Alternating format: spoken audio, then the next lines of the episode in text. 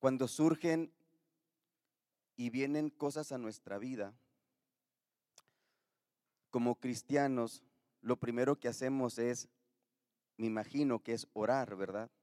Siempre que hay problemas en nuestras vidas o circunstancias, inmediatamente, no importa que usted no haya venido a la iglesia, no importa que a lo mejor usted esté pasando por algo o se sienta de repente que está fallando, cuando vienen problemas a nuestras vidas, independientemente cómo esté nuestra situación espiritual, primeramente, si no nos, sentimos muy a gusto como estamos espiritualmente, vamos a, a llamarle a un hermano y vamos a pedir oración. ¿Sí o no? Si nosotros entendemos y aparentemente estamos bien, vamos a clamar a Dios.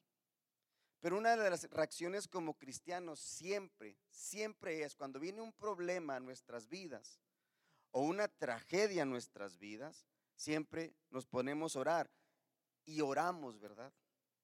Y, tal vez recordemos uno de los eh, versículos más conocidos de la Biblia, que es Primera de Tesalonicenses 5:17, que dice, ¿quién se lo sabe? Bueno, se lo voy a decir, orar sin cesar. Lo puede buscar ahí si usted quiere, orar sin cesar, dice Pablo en los tesalonicenses. Y esto de repente trae un poco, si nos ponemos a pensar y vemos las palabras orar sin cesar, de repente puede decir, ¿cómo? ¿Cómo está eso? ¿A poco nosotros estamos orando 24 horas al día? Orar sin cesar es no deje de orar. Entonces de repente trae confusión este, este texto a nuestras vidas porque usted no va a estar 24 horas hincado orando. Usted no va a estar 24 horas con los ojos cerrados y, y hablándole al Señor, pues va a chocar, ¿verdad? O se va a caer. Entonces de repente tenemos que entender qué es lo que dice Pablo, orar sin cesar. Pablo no se está refiriendo a hablar sin pensar, sino a una actitud de conciencia y comunión con Dios en todo tiempo. Cada momento despiertos debe ser vivido con la conciencia de que Dios está con nosotros como cristianos, cuando hablamos de orar sin cesar, tenemos que estar conscientes que está hablando de una comunión especial y personal con Dios. Orar sin cesar no quiere decir que le hablemos a toda la iglesia o a los pastores o a los líderes o a alguien, a un amigo a que le ayude a orar. Esto quiere decir orar sin cesar, quiere decir que nosotros mismos podemos estar en comunión conscientemente con Dios todo el día de nuestras vidas. ¿Cuántos me siguen? Cuando nuestros pensamientos se vuelven hacia las preocupaciones, hacia el temor, ¿sí? Cuando vemos las noticias, ¿verdad? De repente viene, ay, ¿esto qué, ¿esto qué quiere decir para la iglesia? ¿Y esto qué significa? Pues nada, que Cristo viene pronto. No quiere decir otra cosa más que Cristo viene pronto. Pero cuando nuestros pensamientos se vuelven a las preocupaciones, al desánimo, al enojo, debemos estar conscientes y rápidamente convertir esas preocupaciones en meditaciones a Dios. ¿Sí? El enemigo, fíjese muy bien, el enemigo hace esta cosa. Hace esto estamos queriendo avanzar y hacer todo lo que se nos aconseja en la iglesia, en lo que leemos, en los devocionales. Queremos, de repente viene una conciencia a querer estar conectados con Dios. ¿Y qué hace el enemigo? Le pone pensamientos de preocupación le, pone, le, ponen pensamientos de que cómo puedes estar orando y teniendo paz cuando te duele el estómago, te duele el pie o el piecito o la cabeza. Entonces quiere que, que usted esté pensando en las preocupaciones lejos de que usted esté orando. Entonces nosotros cuando entendemos eso, debemos de cambiar esos pensamientos negativos a una adoración y una alabanza. ¿Sí me entiende cómo? En su carta a los filipenses, Pablo nos ordena dejar de estar ansiosos. Vaya conmigo a Filipenses 4:6, vamos a estar leyendo así rapidito. Dejar de estar ansiosos y que en cambio sean conocidas, escuchen muy bien, vuestras peticiones delante de Dios en toda oración y en todo ruego con acción de gracias. Apúntelo si quiere, Filipenses 4:6. ¿Sí? Él nos dice esto, el, Pablo dice a los filipenses esto. Se han conocido vuestras, lejos de estar preocupados, lejos de estar ansiosos, sean presentadas delante del Señor nuestras preocupaciones, nuestras peticiones, con toda oración, en oración y en ruego. Él enseñó a los creyentes de Colosas a perseverar en la oración, velando en ella con acción de gracias, Colosenses 4:2. Pablo también exhortó a los creyentes en Efesios, Efesios 6:18, a ver la oración como una arma para usar en la lucha y en las batallas espirituales. Él escribió esto, Efesios 6:18, orando en todo tiempo. ¿Cuándo? En todo tiempo, con toda oración y súplica, ruego, súplica en el Espíritu. ¿Cómo dice? Otra vez, orando en todo tiempo, con toda oración y súplica en el cuerpo, cuando se hinca cuando levanta sus manos. No, en el Espíritu. Esto quiere decir que en todo momento de nuestras vidas podemos estar orando sin cesar en nuestro espíritu.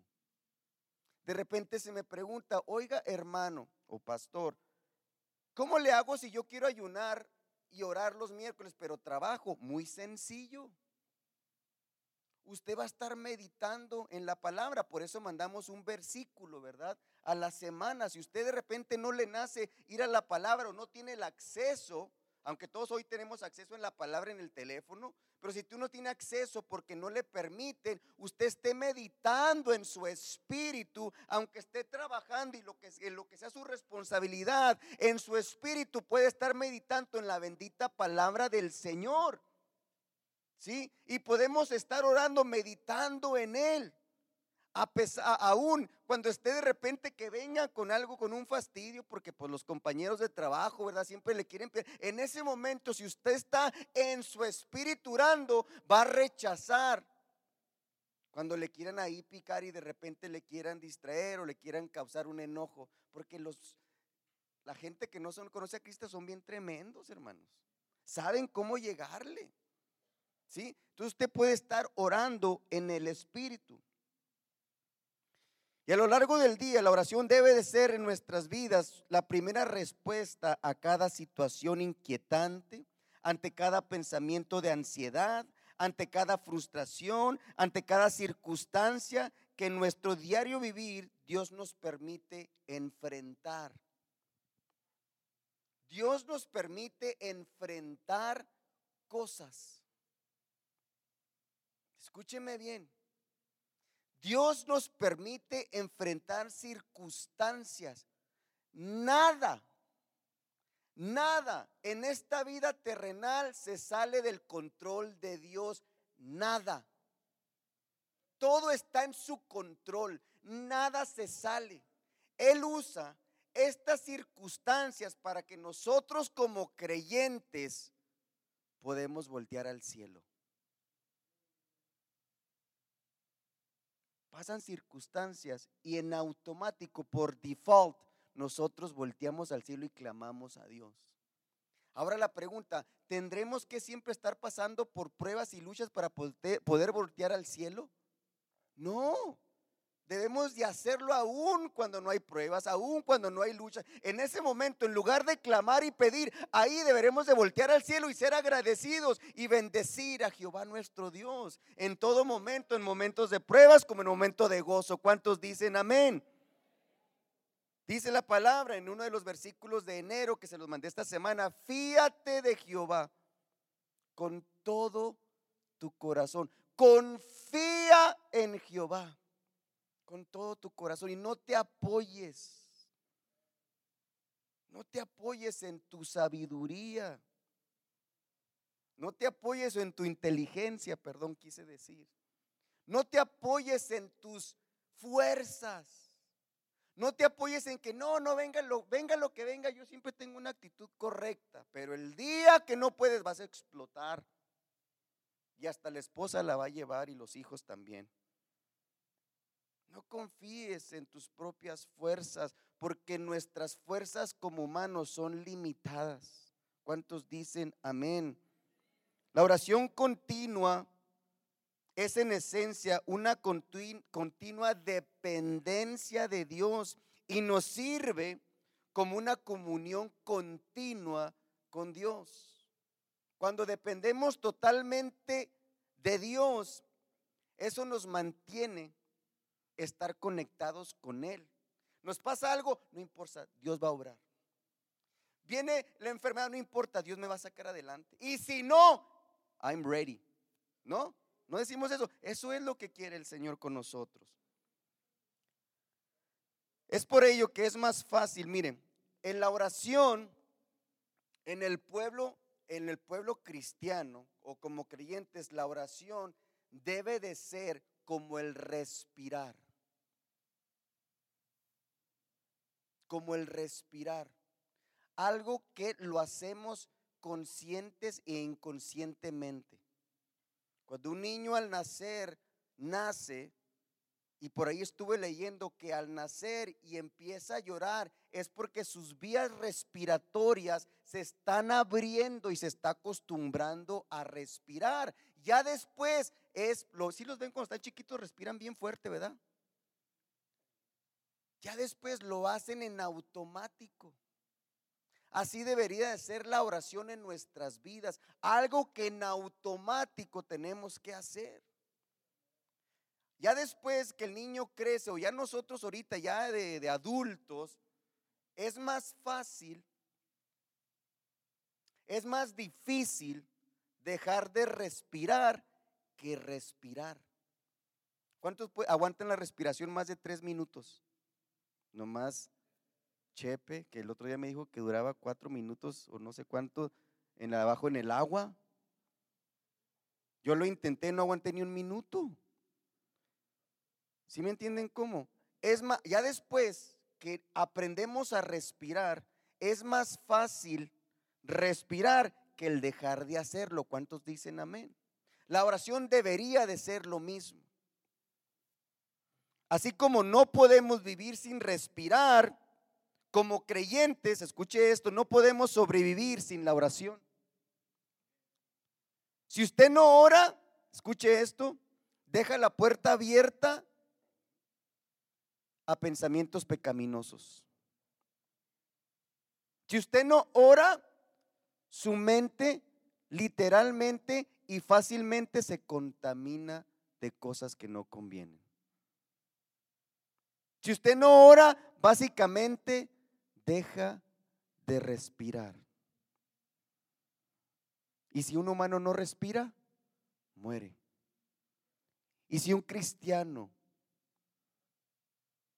no ora, se muere espiritualmente también. ¿Cuántos me siguen? Aleluya.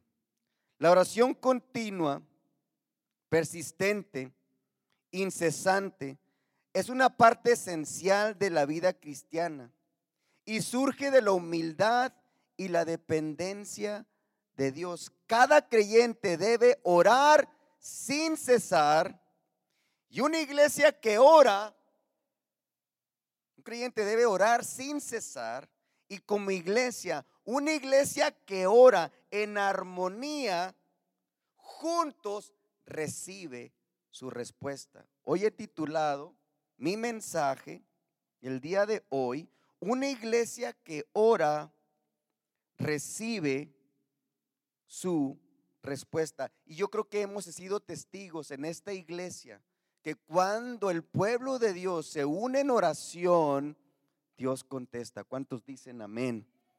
Acompáñeme por favor a Hechos capítulo 12. Y hoy vamos a ver una historia sorprendente.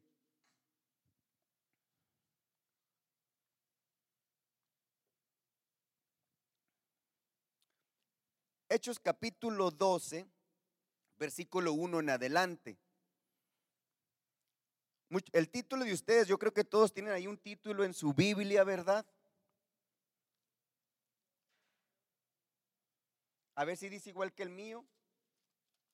Jacobo muerto y Pedro encarcelado. ¿Lo dice así?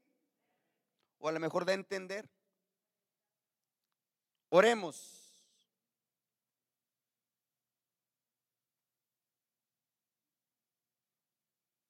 Leamos, perdón, me equivoqué. Su palabra es bendita. ¿Cuántos dicen amén? Miren lo que dice la palabra del Señor. Vamos a leer versículo 1 en adelante. ¿Están listos? En aquel mismo tiempo el rey Herodes echó mano a algunos de la iglesia para maltratarla. ¿Quién echó mano? El rey Herodes. Miren lo que dice a continuación. Y mató a espada a Jacobo, hermano de Juan. ¿Sí? Y mató a espada a Jacobo, hermano de Juan. Y viendo que esto había agradado a los quién? A los judíos, procedió a prender también a Pedro. Era entonces los días de los panes sin levadura, Pascua, y habiéndole tomado preso, le puso en dónde? En la cárcel y entregándole a cuatro grupos de cuatro soldados cada uno, ¿sí? Para que lo custodiasen y se proponía sacarle al pueblo después de la Pascua, ¿sí? Así que Pedro estaba custodiado en la cárcel. Léalo conmigo a continuación. ¿Qué dice? Pero la iglesia hacía que sin cesar oración a Dios por él. En otra versión dice, y la iglesia oraba fervientemente. ¿Por quién? Por Pedro. ¿Sí? Mire acá, por favor. El rey Herodes. Todos hemos, conocemos un poco acerca del rey Herodes. Para este momento,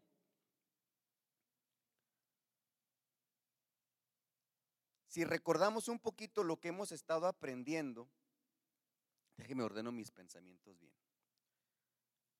Hemos estado aprendiendo directamente lo que ha estado sucediendo en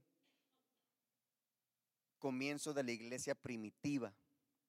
Y hemos repetido muchas cosas. Yo creo que ya, nos, ya conocemos exactamente lo que había sucedido y lo que está sucediendo. La semana pasada les enseñé que eh, básicamente el libro de los hechos está compuesto por 28 capítulos dividido en dos. La primera parte está se encuentra específicamente el a ministerio del apóstol Pedro, ¿sí? Específicamente. Después de este capítulo 12, vamos a entrar de lleno a la vida y ministerio del apóstol Pablo. Solamente va a haber, ya en Pedro no se va a mencionar, solamente hay una mención por ahí del 15 de Pedro, ya después se va a tratar del apóstol Pablo. Hemos aprendido grandes historias y relatos bíblicos acerca de acontecimientos ah, importantes que sucedieron en el principio de la iglesia primitiva. ¿Sí? Conocimos perfectamente cómo un hombre llamado Esteban, conocido como el primer mártir de la iglesia, fue apedreado por presentarse valientemente ante el, ante el grupo religioso de Jerusalén. Entendimos eso, ¿verdad? Y entendimos también perfectamente que a través de esa eh, muerte que fue terrible y triste para el grupo que comenzaba, nos dimos cuenta a través de la palabra que esto fue y sirvió para que el Evangelio se esparciera por toda Judea y Samaria. Y ahí entra Felipe, uno de los siete, igual que Esteban, como lleva el Evangelio y se le conoce como Felipe el Evangelista, como a través de su vida lleva el Evangelio a los samaritanos, unos judíos que eran rechazados por el pueblo de Israel, porque eran mestizos. Entendimos bien todo eso. Y cómo a través de su predicación y del Espíritu Santo se, se rompe la barrera que había entre ellos y llegó el Evangelio a los samaritanos. Aprendimos acerca de eso. Aprendimos que como eh, eh, el, el apóstol Pedro lleva el Evangelio a un gentil llamado Cornelio, centurión romano, y lleva el Evangelio a un gentil, ¿sí? Pero entendiendo bien que este gentil, Cornelio, era temeroso de Dios. Entonces, era gentil, pues, y, pagano, entre comillas, porque él servía al Señor. Dice que, que Dios se agradó de sus ofrendas. ¿Sí?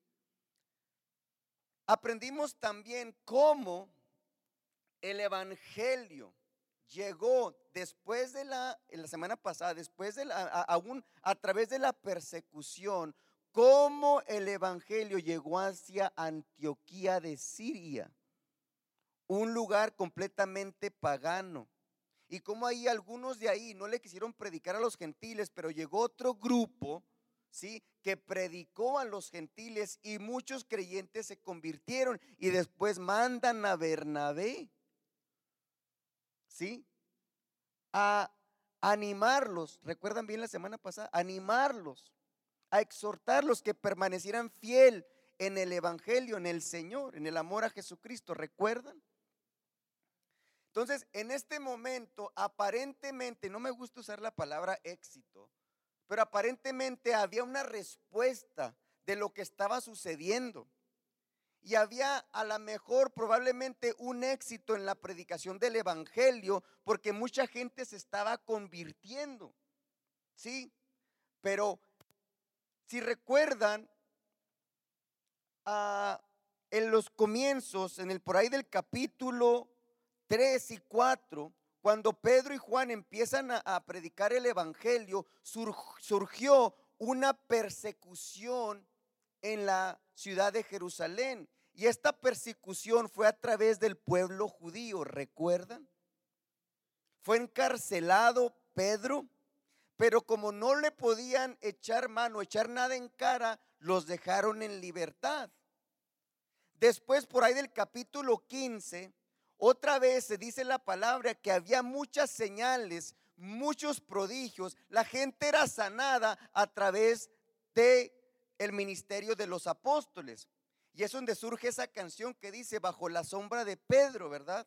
Venía mucha gente y ponían a los enfermos para que tal vez la sombra de Pedro los sanara cuando pasara. No dice la palabra si los sanó o no. No lo dice, pero dice que llevaban a los enfermos. Y nosotros cantamos ese canto, bajo la sombra de Pedro ponían los enfermos. Y que dice, no era la sombra, ni tampoco Pedro, sino era el Espíritu de Dios que estaba operando en sus vidas. ¿Cuántos dicen amén? Y fueron encarcelados, ahí fueron encarcelados una vez más. Pedro y Juan fueron encarcelados por predicar el Evangelio, porque aparentemente para el grupo religioso ellos estaban haciendo un desorden y querían opacar y querían tapar y cortar desde abajo lo que se estaba levantando, que era el Evangelio del Señor Jesús. ¿Me siguen? Y fueron encarcelados pero como una obra divina, un ángel abrió las puertas. ¿Sí? Y ellos escaparon, salieron de estar encarcelados. Vamos bien, me siguen. Ok, entonces, ahora cuando volvemos al texto que dice, en aquel mismo tiempo, después de todo esto, que había un aparente éxito de la predicación del Evangelio, ¿sí? Dice, en aquel mismo tiempo, el rey Herodes echó mano a algunos de la iglesia para matarles. Primeramente, eran perseguidos por el mismo pueblo judío. Aquí ya se metió el gobierno. ¿Sí? Aquí ya se metió el gobierno. ¿Por qué le digo esto? Porque si recordamos, ¿sí? Desde un principio, regresando a Herodes el Grande, Herodes el Grande no era judío, era idumeo. Y eso se los enseñé. Recuerden, en un, en un, en un, en un eh, este, mensaje creo que fue donde toqué acerca de Herodes, no, en un mensaje no seas fariseo, y después em, expliqué todo esto. Herodes el Grande no era judío, era idumeo. Y toda la familia herodiana buscaban más el reconocimiento político que el reconocimiento de Dios. Si regresamos a los evangelios, Herodes el Grande, cuando llegan los ah, magos, perdón, no los magos, los sabios del oriente, a presentarse con Herodes el Grande y le dicen, le dicen, ¿dónde está el rey de los judíos que ha nacido? Porque vimos su estrella en el oriente y hemos venido a adorarle. Imagínese el rey que fue seleccionado y puesto ahí por el gobierno romano como rey del pueblo de Israel y vienen unos sabios a presentarse y decirle, ¿dónde está el rey de los judíos que ha nacido? Oye, espérame tantito, yo soy el rey. ¿A qué se refiere el rey que ha nacido? Yo soy el rey. Y si va a haber un sucesor después de mí, no va a ser un judío, va a ser alguien de mi propia casa. ¿Me siguen? ¿Qué es lo que hizo Herodes? Cuando se van los sabios del oriente, mandó matar a todos los niños hasta dos años. ¿Recuerdan? El pueblo, perdón, la, la familia de Herodes siempre buscó el reconocimiento. Es por eso que Herodes el Grande reconstruyó el templo de Jerusalén para tener el agrado del pueblo judío, para tener el agrado y tener un beneficio económico. Siempre buscando personal, no porque temía a Jehová, Dios del pueblo de Israel, siempre fue con un propósito personal. Y les expliqué la semana que después de él, cuando él falleció, el pueblo de Israel fue, fue dividido en tres partes, en tres hijos de Herodes, ¿verdad? Y aquí lo tengo. ¿Sí? Entonces, Herodes eh, siempre buscó, o la familia de Herodes siempre buscó un reconocimiento, siempre buscó ser aceptado por una razón política. ¿Sí? Entonces, volviendo al texto, mire lo que dice. En aquel mismo tiempo el rey Herodes, que era Herodes Agripa, nieto de Herodes el Grande, ¿sí? En aquel mismo tiempo el rey Herodes echó mano a algunos de la iglesia para matarles. Y mató espada a Jacobo, hermano de Juan. Y mire lo que dice el 3. Y viendo que esto agradó ¿A quién agradó? A los judíos procedió prender también a quién? A Pedro. Qué tremendo, ¿verdad? Herodes no le importaba lo que estaba sucediendo o que era el Evangelio. Él quería reconocer, que fuera reconocido había un pueblo que no aceptaba el Evangelio, los judíos que perseguían a los cristianos. Y cuando él mata a Jacobo, esos judíos que odiaban el Evangelio, que odiaban el camino a Jesucristo, brincaron de gusto cuando mataron a un seguidor de lo que ellos llamaban la secta o el camino. Se agradó el pueblo y eso le convino al rey Herodes Agripa. Ahora, una cosa que quiero mencionar, que si usted ve aquí, habla la palabra del apóstol Jacobo. Una cosa que tenemos que entender, que Lucas, autor de este libro, él cubre 30 años de la iglesia. 30. Habían sucedido muchas más cosas. Habían sucedido muchas más, habían surgido muchos más predicadores, muchas más personas. Hay mucha información de lo que sucedió en, ese tiempo cuando surgió el Evangelio. Mucho, hay mucho. Tendríamos una Biblia grandísima. A Lucas, él seleccionó varias historias y lo que él pensó que era relevante y que nos podía ayudar. ¿Sí? Lucas le da en el, en el capítulo 7 a Esteban, le da 60 versículos a un hombre que fue seleccionado para un servicio.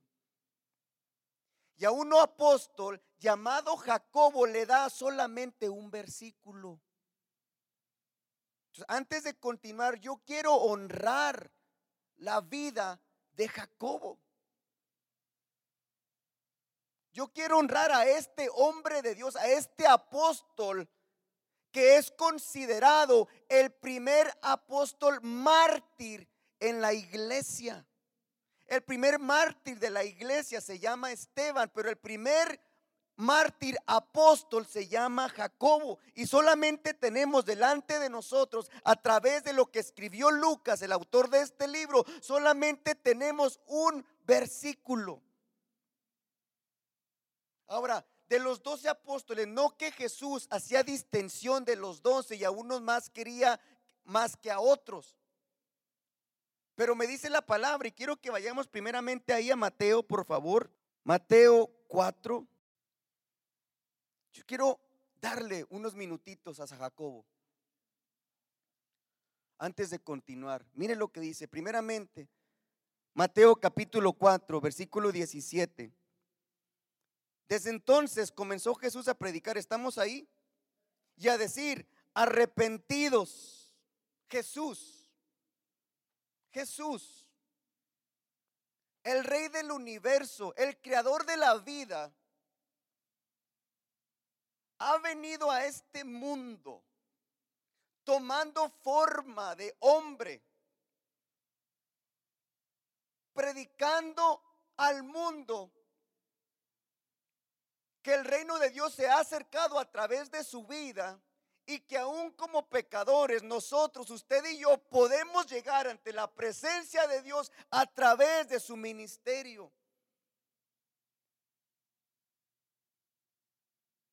Arrepentidos porque el reino de los cielos se ha acercado. Yo estoy aquí para acercarlos. Yo estoy, he venido a este mundo para hacer el vínculo que conecta a la humanidad pecadora con un Dios.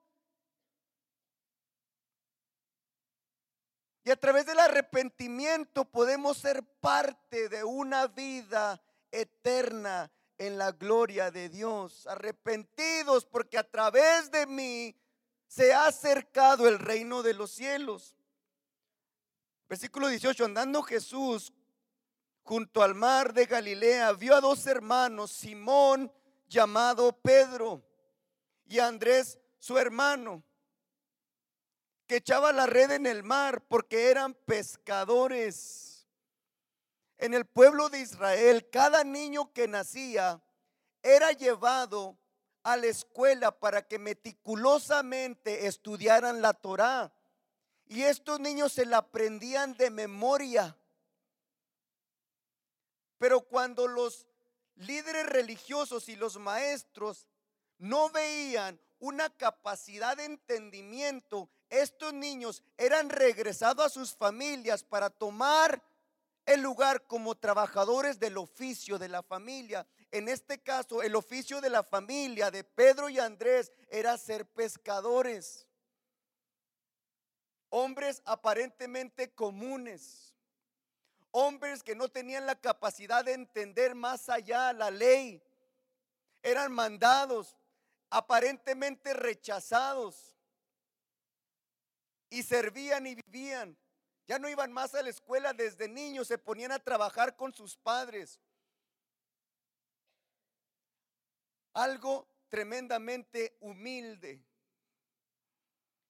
Pero aquí tenemos al rey de la vida, al creador de la vida, el creador del universo, que se despojó a sí mismo para tomar forma de siervo y ha venido a la tierra y no se enfoca y no pone su mirada en grandes conocedores, grandes conocedores de la ley. No pone su mirada en personas que podían representar de mejor manera el Evangelio de Cristo. Él se enfoca en unos niños, en unos jóvenes que fueron rechazados para representar el amor de Jesús a toda la humanidad entera. Personas comunes como usted y como yo, que Dios escoge para un propósito divino. Pasa por ahí.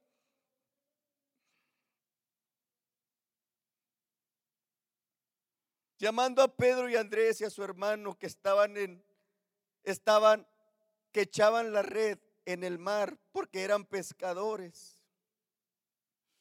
Y les dijo, venir en pos de mí yo os haré pescadores de hombres. Ellos entonces, dejando al instante las redes, ¿quién podría rechazar la mirada de nuestro Rey y Salvador? ¿Quién podría darle la espalda a alguien que no me imagino su mirada penetrante, que a la vez de, respeto y a la vez le mostraba respeto, admiración y a la vez amor? No puedo distinguir en mi mente, no, no, no, me, no me da basto para entender cómo sería la mirada del maestro. Entonces, dejando al instante, sin importarles nada,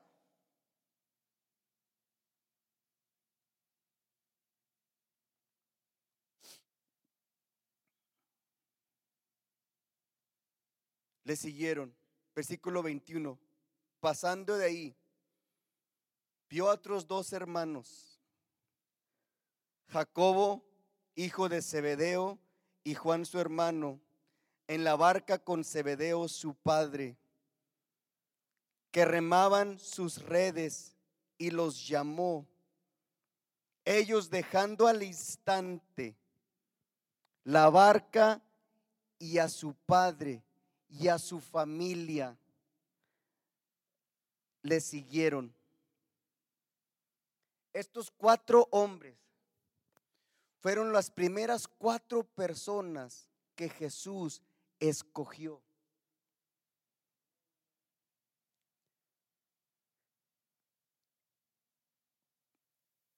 Y Lucas nos presenta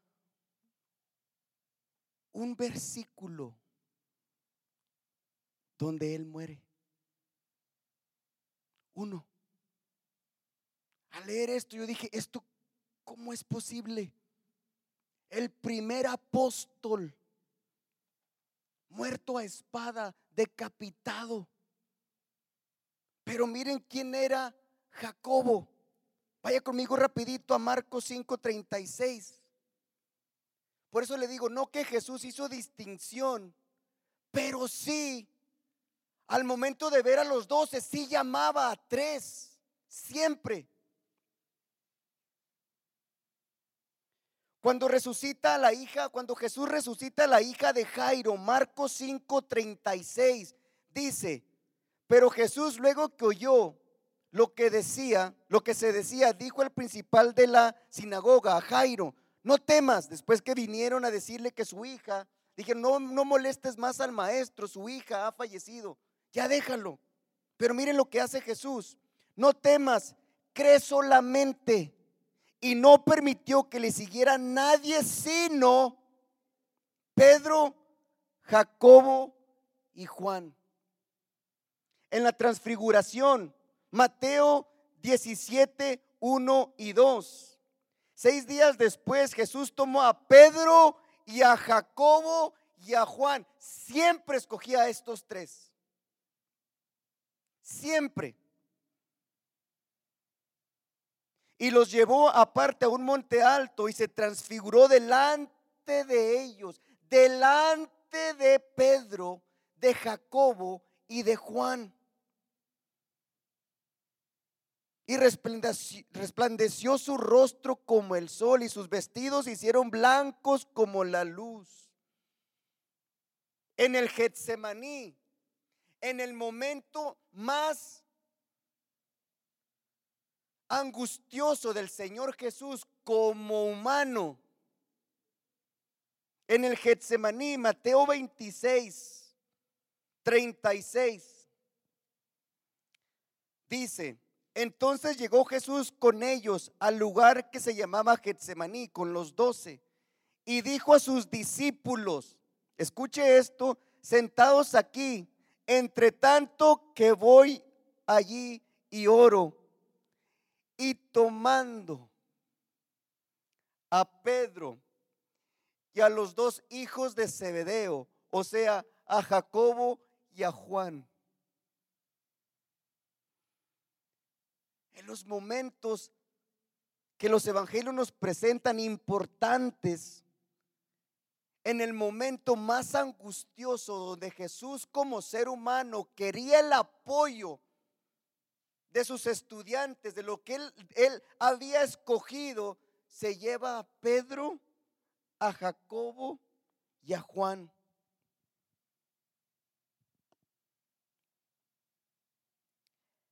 En Marcos 10, 35.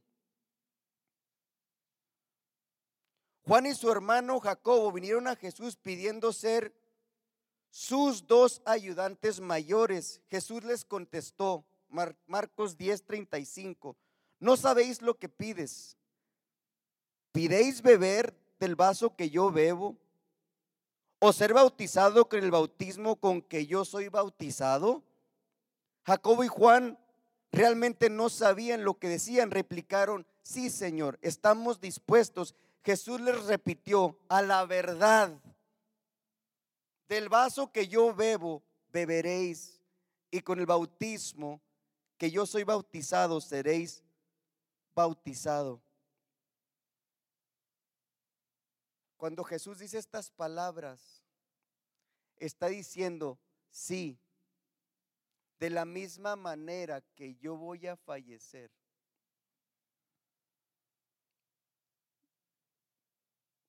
Ustedes van a padecer. Sí, verdaderamente. No de la forma que ellos querían. Pero un hombre humilde, pescador de oficio, seleccionado por el mismo creador del cielo para un propósito divino, iba a ser muerto, iba a ser decapitado por el amor a su maestro. No le puedo regalar un simple versículo. Cuenta, estuve leyendo en diferentes, en un libro, una historia que dice que cuando Jacobo fue capturado y fue presentado para ser sentenciado, lo llevaba el guarda, iba con él, siempre era asignado un soldado y lo llevaba. Y el soldado, mientras sucedía todo esto, el soldado veía con qué valentía él Imagínense, aquí lo dice y fue metado, pero imagínense cuando fue capturado, niega al Jesús. Él valientemente decía que no.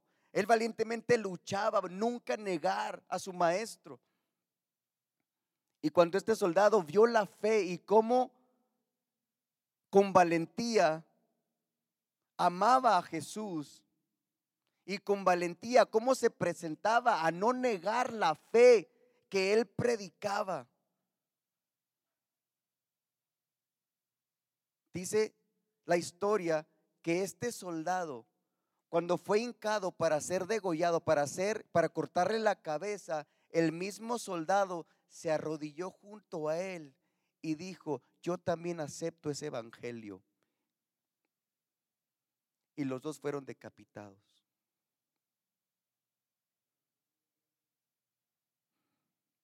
La muerte de Jacobo debe de ser de gozo para nuestras vidas. Y quiero hablar a todos aquellos en esta mañana que sirven.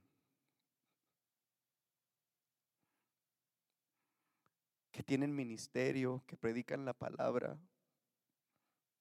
Aquellos que siempre, están orando por una necesidad, siempre están atentos a las necesidades del, del pueblo de Dios, de la iglesia. Y tal vez nunca son reconocidos. Pero déjenme les digo, ustedes tienen un lugar especial en el cielo porque no lo hacen para ser reconocidos, lo hacen por amor a quien que les salvó. Si usted mantiene ese corazón limpio y sincero por amor a Dios, su recompensa no va a ser en este mundo. Tal vez nadie va a escribir de lo que usted hizo, ni siquiera un versículo pero Dios les va a dar la entrada a un lugar, lo más especial, a nuestra meta, lo que todos queremos, estar en la presencia del Señor. Un hombre Jacobo que dio su vida y fue decapitado como primer mártir apóstol en la iglesia primitiva. ¿Cuántos dicen amén? Aleluya. Vamos a continuar al texto, por favor. Regrésese a Hechos 12.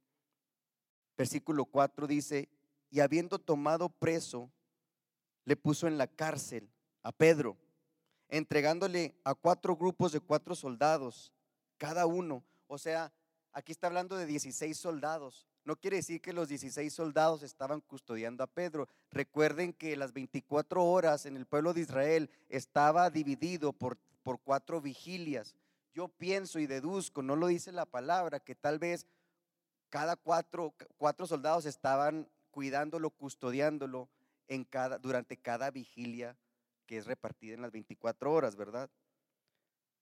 Dice, y habiéndole tomado preso, le puso en la cárcel, entregándole a cuatro grupos de cuatro soldados cada uno, para que los custodiasen, y se, y, y se proponía sacarle al pueblo después de la Pascua no lo iba acribillar o a matar en ese momento. Había mucha gente de todas partes celebrando las fiestas. Él quería la atención total del judío que vivía ahí. Entonces esperó a que todos se marcharan para poder, el pensamiento de él era matarle después de, para recibir una vez más el agrado del pueblo judío, ¿verdad? Así que Pedro estaba custodiado en la cárcel, pero la iglesia hacía sin cesar oración a Dios por él. ¿Y qué es lo que sucede cuando la iglesia se une en oración? Dios contesta. Dios contesta. Aquí tenemos, ahora no era cualquier cosa. Acababan de matar al apóstol Jacobo. La iglesia lo acababan de matar. La iglesia no oraba que lo dejaran libertad. O de cierta manera estaban orando solamente que Dios obrara porque acababan de matar a uno y tenían preso al otro. ¿Sí? ¿De qué manera sería la oración? En otra versión dice, oraban fervientemente. Yo no sé de qué manera o qué estaban pidiendo, pero lo que sí estaban haciendo era orar. Sabían que la única salida de Pedro ahí era muerto. Y dice la palabra en el versículo 6, y cuando Herodes le, había, le iba a sacar aquella misma noche, estaba Pedro durmiendo entre los soldados, sujeto con dos cadenas, y los guardas delante de la puerta custodiaban la cárcel. Y he aquí, se presentó un ángel del Señor, como la primera vez, y una luz resplandeció en la cárcel. Ahora se me hace muy interesante y admirable cómo en esa condición Pedro estaba durmiendo. ¿Quién podría dormir? Acaban de matar al que siempre anduvo con él y con Jesús. Acababan de matar uno de sus amigos más cercanos. Acababan de matar cortándole la cabeza. Cuando se habla de, de que le dieron con una espada es decapitarlo. Acababan de matar. Esto era algo tremendo. No nomás era una persecución, era una persecución a muerte. ¿Sí? Y Pedro iba a morir, pero él está durmiendo. Eso habla de la paz. Él sabiendo, Jacobo murió por un propósito y su propósito era llegar y estar allá en el cielo. Pedro había sido perseguido, él no entendía lo que iba a suceder después. Él también yo creo que ya estaba listo para irse a la presencia del Señor. ¿Sí me entienden? Y dice, ¿qué dice? Siete. Y aquí que se presentó un ángel del Señor y una luz resplandeciente en la cárcel y tocando a Pedro en el costado, hey, Pedrito, despiértate le despertó diciendo, levántate pronto. Se me, hace, se me hace también ahí como que de repente digo, a ver, ¿qué está diciendo Lucas aquí? Como que una luz resplandeciente, pero no se despertó nadie. Ni Pedro se despertó. ¿Sí? Despiértate, levántate pronto. Y las cadenas se le cayeron de las manos y le dijo el ángel, ciñete o sea, cámbiate. Y átate las sandalias. Y lo hizo así. Y le dijo, envuélvete en tu manto y sígueme. Y saliendo le seguía, pero no sabía que era verdad lo que hacía el ángel, sino que pensaba que veía una visión. No le caía el 20 lo que estaba pasando. Y habiendo pasado la primera y la segunda guardia, llegaron a la puerta de hierro que daba a la ciudad, la cual se les abrió por sí misma y saliendo pasaron una calle y luego el ángel se apartó de él. Entonces en ese momento a Pedro le cae el 20, reacciona. Entonces Pedro, volviéndose en sí, dijo, ahora entiendo verdaderamente que el Señor ha enviado un ángel y me ha liberado de la mano de Herodes, que estaba a punto de matarme y de todo lo que el pueblo de los judíos esperaban. ¿Qué esperaba el pueblo judío? Regocijarse por la muerte del segundo apóstol. Es lo que esperaba el pueblo. 12. Y habiendo considerado esto, llegó hasta la casa de María, la madre de Juan, que tenía por sobrenombre Marcos. Juan Marcos, años después, autor del Evangelio San Marcos, este es, cuando llegó Pedro a la puerta del patio, salió salió a escuchar una muchacha llamada Rode. Esto se me hace bien tremendo y chistoso a la vez. Están orando toda la iglesia fervientemente. Están en angustia total, con un propósito específico, orando por Pedro toda la iglesia clamando, no sé cómo.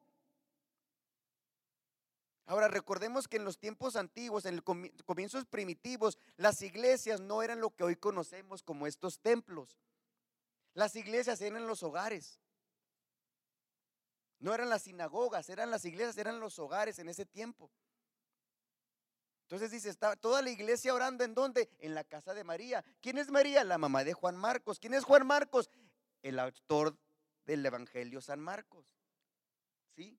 Que es pariente de Bernabé. Y después lo vamos a entender todo eso. Entonces está toda la iglesia orando específicamente por Pedro, no sabiendo cómo, si por ser liberado o simplemente que el Señor lo ayudara o no sabemos cómo, están orando ahí fervientemente día y noche y llega Pedro y toca la puerta y esta muchacha Rode no le cree que es él. Cori, ¿te la creíste cuando Dios te sanó? Batallaste, ¿verdad? Rode. De repente estamos orando y el Señor hace la obra y es tan milagroso el asunto que ni nosotros nos la creemos, ¿verdad? Ese es Dios. Y cuando el Señor haga un milagro en nuestras vidas, hay que vivir agradecidos toda la vida. Porque si no se hace costumbre, bueno, pues me acuerdo aquel día cuando el Señor me sanó y ya. No. Fue, si fue un milagro, es para que nosotros como creyentes estemos orando y dando gracias a Dios constantemente por los milagros que hace el Señor en nuestras vidas. Amén. Y aquí está esta muchacha, toca Pedro a la puerta y en lugar de abrirle va corriendo a avisar. O sea, lo están persiguiendo para matarlo. Hay guarda por toda la ciudad. El rey Herodes está ahí pendiente, que nadie le puso 16 soldados o 4 y 4 y 4 para que no suceda nada y no se escape, porque a lo mejor recordó que antes habían sido escarcelados y habían sido liberados. Todo esto está en la mente del rey. Y llega por una cuestión divina, Pedro es liberado y llega al lugar donde él solamente conocía y donde el lugar donde él tenía que ir, a la iglesia, y no le creen. ¿Sí? Y lo le dicen, cuando va y les dice, Pedro está a la puerta, versículo 15. Ellos le dijeron, ¿estás loca? ¿Estás loca? está sumamente custodiado. Acaban de matar a Jacobo. Está en las manos del gobierno. Y están a punto de asesinarlo. ¿Cómo que es Pedro? Ahora escuche esto bien interesante. Estás loca. Pero ella aseguraba que así era. Entonces ellos decían, ¿qué decían? ¿Qué decían? ¿Es un ángel o es su ángel? Son dos cosas diferentes. ¿Es un ángel o es su ángel? Ok, ahí les va la explicación. El pueblo judío pensaba que cada persona tenía un ángel asignado a esa persona. Ellos creían que cada persona tenía un ángel. Y creían algunos que ese ángel era parecido a la misma persona humana. Entonces cuando dicen, no, no es Pedro, es su ángel. ¿Sí me entienden cómo? Eso es lo que creía el pueblo. Es su ángel. Mas Pedro persistía en llamar y cuando le abrieron, le vieron se quedaron atónitos. Pero él, haciéndoles con la mano señas que se callasen tranquilos, brinquen y salten sin hacer ruido, les contó cómo el Señor le había sacado de la cárcel y dijo, haced saber a esto a Jacobo. ¿Cuál Jacobo? Jacobo, el hermano del Señor Jesús, que era y estaba pasando a ser un líder de la iglesia en Jerusalén. ¿Sí? Jacobo, el hermano del Señor Jesús. Haced saber esto a Jacobo y a los hermanos y salió y se fue a otro lugar. La oración tiene poder, Cori. Cuando la iglesia se pone de acuerdo a clamar, aún sin conocer el resultado, el Señor escucha. Muchas veces de repente hemos orado por enfermos y enfermos no han sanado aparentemente para nuestra conciencia. Recuerdo que todos como iglesia oramos por mi suegrita Orábamos sin cesar y ayunábamos por su sanidad. ¿Eso qué quiere decir? ¿Que el Señor no contesta? Sí contesta. Ella fue sanada 100% al cerrar sus ojitos en este mundo. Cada persona que ha partido de esta tierra no quiere decir que el Señor no contestó su oración. Sabe lo que hizo esa oración. Cuando oramos todos juntos por ella, sabe lo que hizo esa oración como iglesia. Sostuvo a una mujer llamada Corina, a un hijo llamado Daniel, a un hijo llamado Emanuel. Esas oraciones fueron quien la tuvo de pie por muchos días. De repente no es el resultado que nosotros esperamos, pero nada se sale del control de Dios. ¿Qué es lo que quiero expresarle en esta mañana? Dos cosas. No deje de orar. Aunque no vea el resultado delante de usted, no deje de orar. Ni pida al Señor que tome control de su situación porque nada se sale del control de Dios. Nada. Aún lo que para nosotros se ha salido fuera de control, todo el Señor lo permite en su voluntad con un propósito, todo, aunque no entendamos. Número uno, no deje de orar aunque sus circunstancias le digan lo contrario. Y segundo, cuando el Señor en su misericordia y a través de su santa y bendita voluntad, Él respondiera a nuestras peticiones y nuestras oraciones. No deje de ser agradecido. No deje de ser agradecido. Yo creo que todos los que estamos aquí, todos, sin excepción de personas, todos, el Señor nos ha escuchado y nos ha regalado algo que hemos pedido. Todos aquí el Señor ha hecho algo por nosotros. Hoy quiero que ahí donde está o acá en el altar, dé gracias por lo que el Señor ha hecho en su vida. Aunque lo hizo hace 10 años y a lo mejor ya no le da gracias por esa situación, hoy quiero que lo recuerde. El mayor milagro que tenemos delante de nosotros es nuestra salvación. Déselo fuerte, sí, ¿por qué no le damos un fuerte al Señor? El mayor milagro que tenemos en nuestras vidas es ser salvos por causa de su sacrificio, ser salvos por su amor,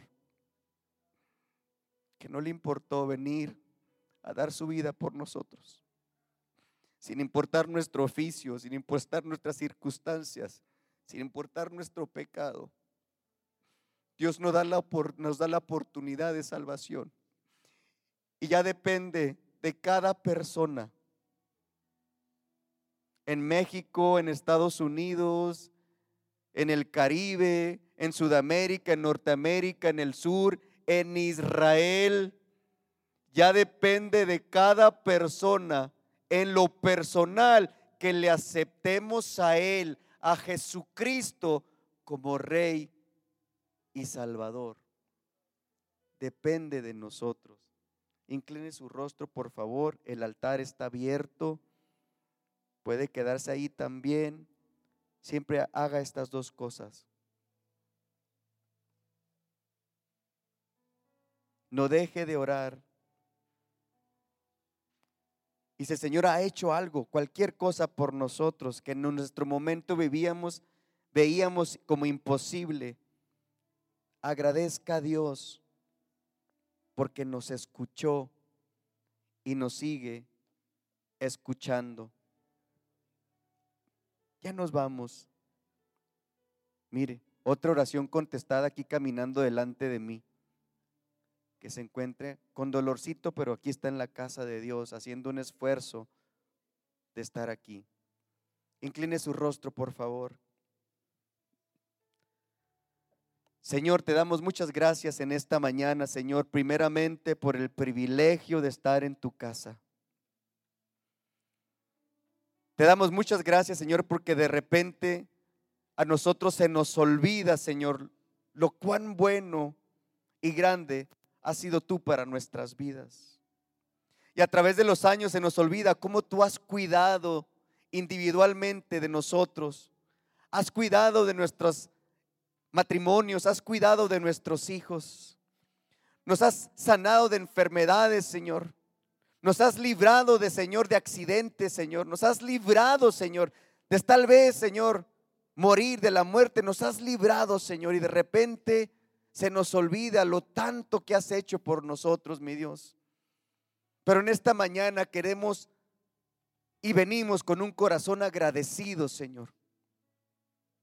Queremos agradecerte, Señor, por tu cuidado, Señor, porque nos has escogido, Señor. Te queremos agradecer, Señor, por morir por nosotros.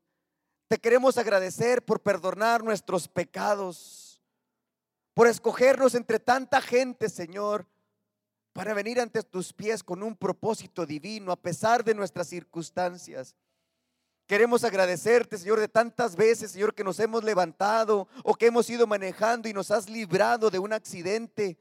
Queremos agradecerte de tantas veces que nos has librado, Señor, de la maldad de este mundo, de personas que muchas veces han querido actuar con maldad, pero tú nos has librado. Quiero agradecerte por estar de pie en esta mañana, Señor. Quiero agradecerte por tu cuidado, Señor, en mi hogar. Quiero agradecerte, Señor, en tu cuidado por mis hijos. Quiero agradecerte, Señor, que aún por las circunstancias, Señor, tú me traes a tu casa, tú me dejas estar aquí, Señor.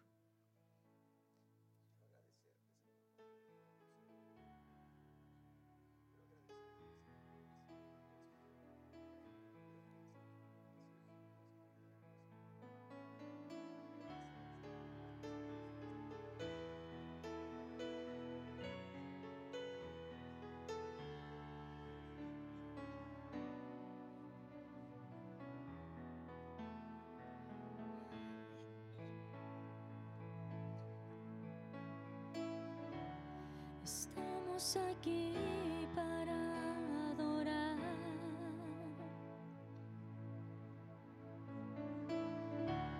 Mis manos comienzo a levantar.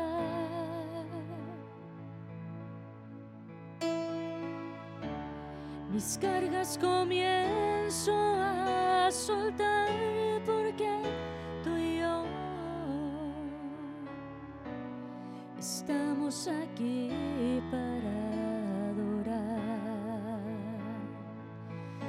Si empezamos a adorar, su presencia reina.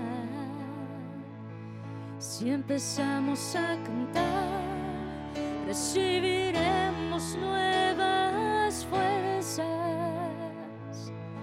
y con fuerzas nuevas comenzamos a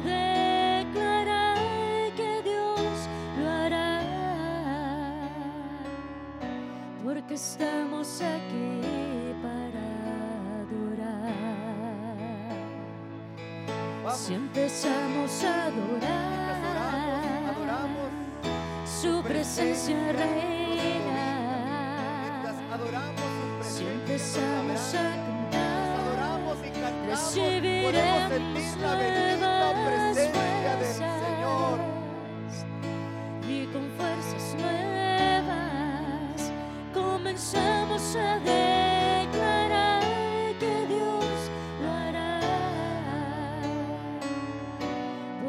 vamos seguir.